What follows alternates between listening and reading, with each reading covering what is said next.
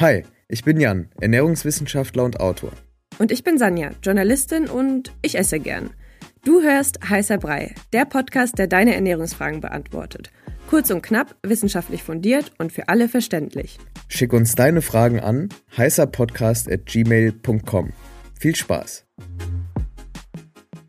Wir sind wieder zurück aus der Sommerpause und gefühlt ist ja jetzt schon Winter, ist auf jeden Fall arschkalt. Ähm, ja, und ich würde sagen, es geht wieder los mit heißer Brei. Mhm. Ein paar Sachen haben sich geändert. Und zwar die E-Mail-Adresse, an die ihr uns Fragen schicken könnt. Und mhm. wie ist die denn? heißerpodcast.gmail.com. Ich finde die ziemlich geil, die. Und noch ein bisschen was anderes hat sich geändert. Und zwar sind wir jetzt sozusagen frei von unserem äh, ja, vorherigen Partner Coro sozusagen. Wir haben das ja im Auftrag für Coro gemacht und sind jetzt einfach privat unterwegs und beantworten hier trotzdem weiterhin geile Ernährungsfragen. Richtig. Können aber ein bisschen, und das ist vielleicht so ein Spoiler, können ein bisschen lockerer reden, weil ähm, ich musste mich ja schon an, an bestimmte Regelungen halten.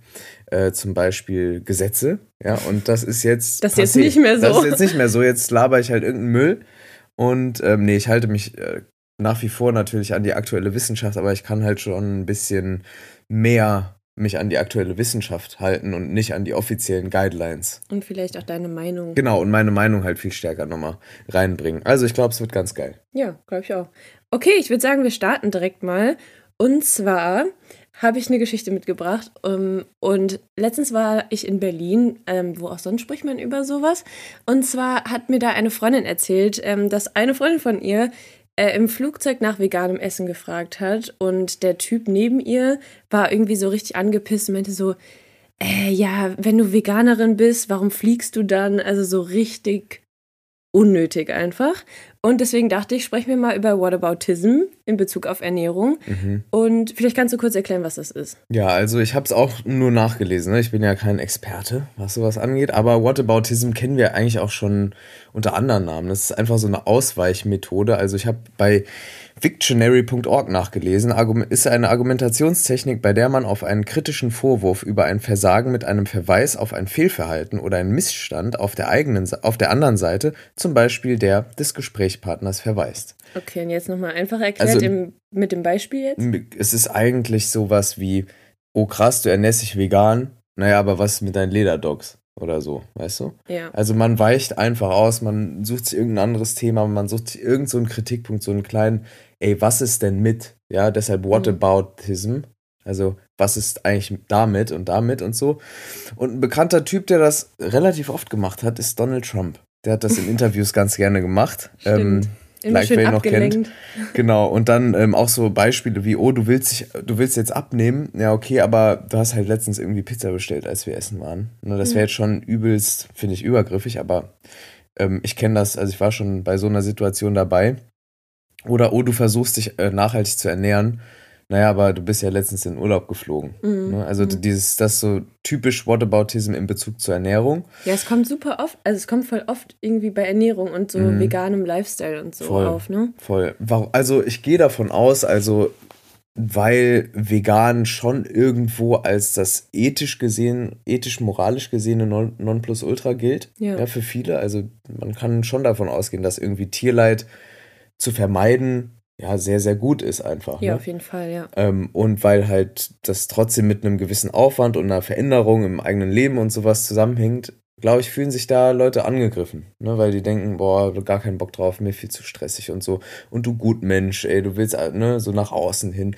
Und aber das gibt's auch, dieses Virtue Signaling über Ernährung, also so zu zeigen über die Ernährung, wer man so ist und wie cool man ist und wie woke und so, das gibt's ja auch, ne? Und dann kann ich schon verstehen, dass einem so eine sehr militante vegane Ernährungsweise zum Beispiel auf den Sack geht, geht mir auch mhm. so. Ja. Mhm. Was ich aber irgendwie komisch finde, ist dann, wenn man sich angegriffen fühlt. Also ich denke mir dann so, Alter, lass doch einfach jede und jeden machen und essen, was er sie will. Ich finde das einfach Bullshit. Also dann frag dich, was bei dir irgendwie nicht stimmt, wenn du dich von sowas angegriffen fühlst. Ja. Klar, dass man mal genervt ist, okay, ich verstehe das, aber weiß ich nicht, warum lässt man sowas so nah an sich ran? Ich verstehe diesen Whataboutism generell nicht und bei also, Ernährung sowieso nicht. ich, ich muss sagen, ich verstehe es schon, ja. weil, also ich kenne das schon von mir auch in Diskussionen, jetzt nicht unbedingt bei Ernährung und so, weil ich glaube, da bin ich auch zu tief drin und ich finde das dann albern, aber bei anderen Themen, die mich so emotional sehr triggern, ähm, kenne ich das schon, dass ich dann so im ersten Impuls so darüber nachdenke, jetzt so einen, Vor einen Gegenvorwurf rauszuballern. Mhm. Aber dann versuche ich schon so zu sagen, ey Jan, das ist sauer unnötig quasi. Also lass es einfach.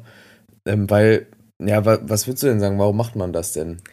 Ich weiß nicht, ich habe eher das Gefühl, dass man mit sich selber nicht so ganz im Reinen ist, weil man Mhm. sich so denkt, also vielleicht hat man auch ein schlechtes Gewissen, weil man selber es nicht versucht oder weil man dann so denkt, boah, ich bin so faul, ich könnte es ja eigentlich auch mal machen oder ja, ich glaube, dass man irgendwie, ja, wie nennt man das denn, dass man sich so, Getroffene Hunde bellen. ja, ja, Also das es beschreibt es ist- ganz Ich gut. glaube, wenn man so einen, so einen schon wunden Punkt irgendwo getroffen hat durch irgendwas, durch ein Verhalten oder durch irgendeine Aussage von anderen Person, fühlt man sich irgendwie getroffen. Naja, dann sagt man so, ja, aber die andere Person ist ja auch nicht perfekt. Ja, genau. Also man tut es ja irgendwo, um sich besser zu fühlen. ja, So. ja. Und halt von den eigenen Verfehlungen oder so abzulenken, ähm, die ja jeder Mensch mit sich rumträgt. Mhm. Ähm, und das ist ja auch was Normales und was Gutes und was Menschliches, Fehler zu haben und Verfehlungen und so.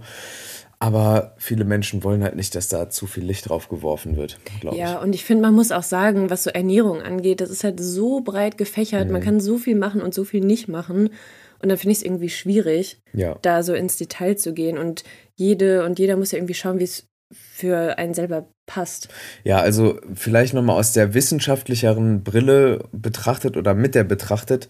Ähm, Whataboutism bei Ernährung ist halt Quatsch, weil Ernährung super individuell ist. Also Ja. es gibt nicht die Ernährung für alle. Es gibt ja so ein paar Regeln und sowas, an die können sich die allermeisten Menschen halten, aber auch da gibt es Ausnahmen. Es gibt zum Beispiel Leute, die vertragen einfach partout gar keine Hülsenfrüchte, nur weil die eine bestimmte Erkrankung haben. Geht halt nicht. So, und dann bringt es auch nicht, wenn eine der Regeln ist, ja, Hülsenfrüchte essen, weil dann sagen die, ja, leck mich so, ich kann halt nichts anfangen mit dieser Regel. Und deshalb ist halt generell, wie in fast allen Lebensbereichen eigentlich, Whataboutism Quatsch. So auch bei Ernährung, weil man weiß ja gar nicht, ja, wie tickt der andere Körper? Wie Mhm. tickt auch die Psyche? Ne? Was hat die Person für Bedürfnisse? Warum ernährt die sich so? Und ich finde es halt, ich fände es jetzt zum Abschluss vielleicht nochmal gut, wenn wir so ein paar Punkte sammeln, so wie, wie man es schafft, das nicht so an sich ranzulassen. Oder wie man es schafft, sich von Whataboutism nicht beeindrucken zu lassen, weil so Mhm. Weihnachten naht, dann sitzt man mit irgendeinem so komischen Cringe-Onkel wieder am Tisch und der weiß, also ich kenne das auch und der labert dann einen voll von wegen, ja, du bist vegan, aber deine Bananen kommen doch aus Bolivien. Mhm. So. Und ich weiß halt gar nicht, was ich dazu sagen soll. ne? Mhm. Ja, also ich weiß nicht, jetzt zum Beispiel auch mit diesem Beispiel im Flieger, da würde ich mir einfach so denken, Alter, es ist mein Leben, es ist meine Entscheidung und du kennst mich nicht, du weißt überhaupt nicht, was bei mir abgeht. Und ich versuche es wenigstens. Also klar, dann stellt man sich vielleicht auch ein bisschen über die andere Person, aber ich glaube, ich würde mir einfach so denken, okay, das sind hier meine Grenzen. Und das geht dich überhaupt nichts an. Ja, und ich, ich würde vielleicht auch darauf aufmerksam machen, also je nachdem, welches Verhältnis man jetzt auch zur Person Ja. hat, macht man ein Gegenargument oder geht überhaupt auf eine Diskussion ein. Ich glaube, im Flugzeug würde ich jetzt eher nicht diskutieren, sonst wird man da voll gegast von der Person nebenan.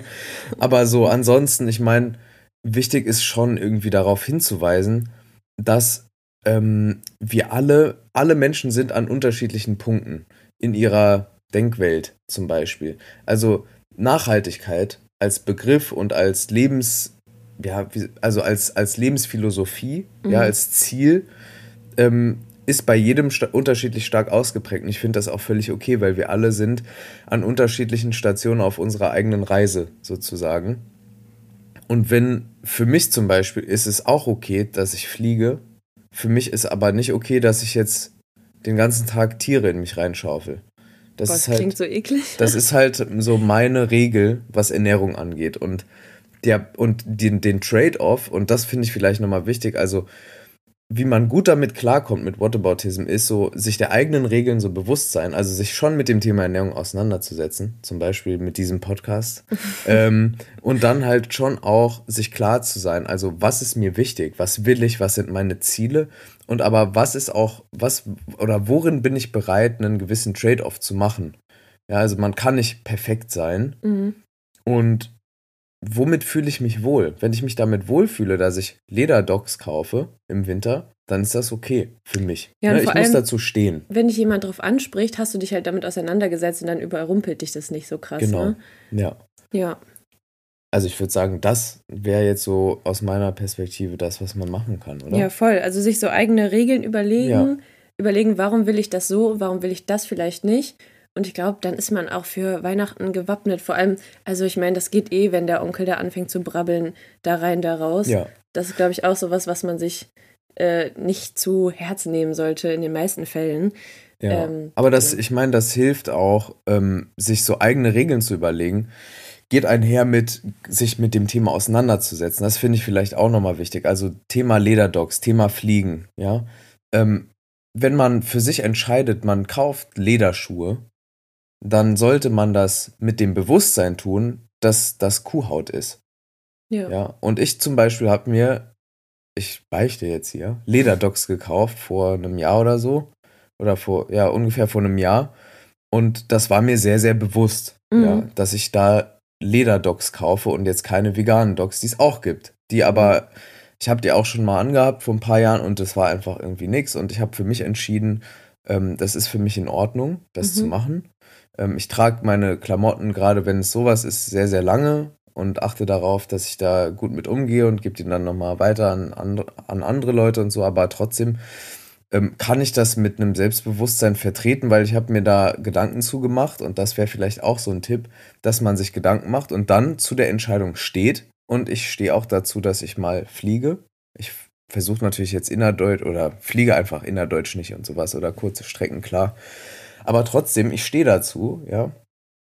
Ähm, und das ist auch wichtig. Also, Voll. Also, dass man auch selbstkritisch ist und sagt, ja, das ist vielleicht blöd und es gibt vielleicht eine bessere Alternative, zum Beispiel vegane Dogs, aber ich entscheide mich aus den und den Gründen für die Lederschuhe und das ist für mich in Ordnung. Also jetzt in Ordnung. Voll, voll gut.